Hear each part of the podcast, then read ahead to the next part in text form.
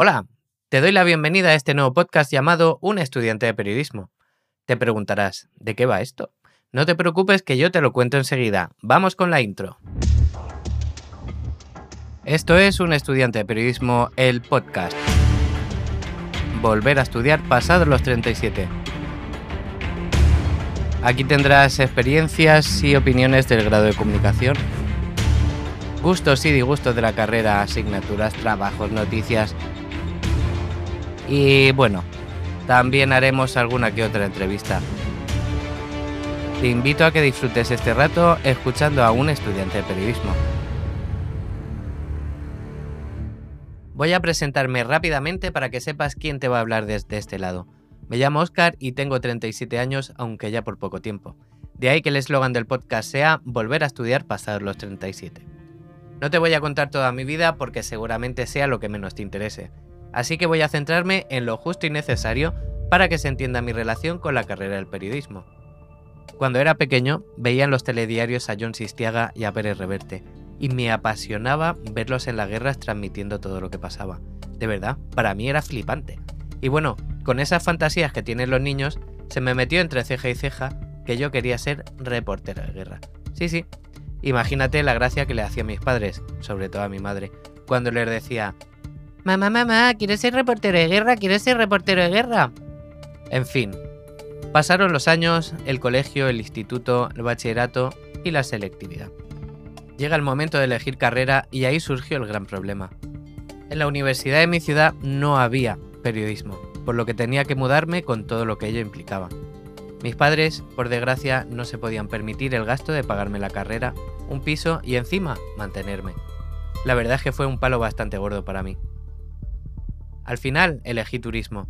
Podía ir y venir todos los días a clase y además me puse a trabajar para ayudar a mis padres y quitarles la carga de pagarme la matrícula. Gracias al turismo descubrí otra gran pasión, la aviación, que es en lo que llevo trabajando desde hace unos 15 años. Me encanta mi trabajo, pero siempre tuve ahí la espinita del periodismo.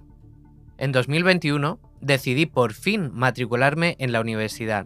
Elegí una distancia para poder compaginarlo con el trabajo. Ahora sí vamos con lo interesante, los motivos por los que decidí empezar este podcast. Primero, porque quería conservar de alguna manera la experiencia de volver a estudiar después de tanto tiempo, y que mejor para un estudiante de periodismo que un formato parecido a la radio, ¿no te parece? Además, me vendrá muy bien para aprender y practicar la locución. En segundo lugar, porque me gustaría que sirva de referencia a quienes terminan bachillerato y tienen dudas con lo que quieren estudiar. Oye, igual se han planteado la idea de estudiar periodismo o comunicación y se deciden por haber escuchado el podcast de un estudiante de periodismo. Para mí sería genial. El tercer motivo es básicamente poder motivar a otros. Sé que hay mucha gente que por una cosa o por otra ya no está a gusto con su trabajo o que lleva muchos años haciendo lo mismo y está aburrida. También puede que hayas descubierto algo nuevo que te gustaría aprender o como es mi caso, quieres sacarte la espinita con aquello que siempre quisiste y no pudiste hacer en su momento. ¿Cómo lo voy a hacer? Voy a diferenciar los episodios según la temática. Por un lado, quiero explicar cómo es el grado de comunicación en sí que estoy estudiando. Eso incluye la metodología, las asignaturas y los trabajos que tenga que hacer. Luego, por otro lado, y ya de manera más personal, explicaré cómo me siento viviendo esta experiencia. Compartiré contigo los temas que más me entusiasmen, las curiosidades que más me llamen la atención y, como no, también te contaré todo lo que no me guste o lo que me dé más pereza. La primera temporada va a ser muy cortita, puedes considerarla como una introducción del podcast.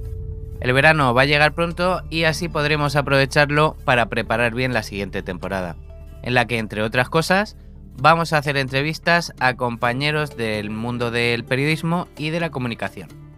Bueno, eso es todo por hoy. En el siguiente episodio te contaré cómo es estudiar en una universidad online para mí fue difícil empezar con una metodología totalmente distinta después de 20 años. Podrás escucharlo en tu plataforma favorita. Gracias por estar aquí.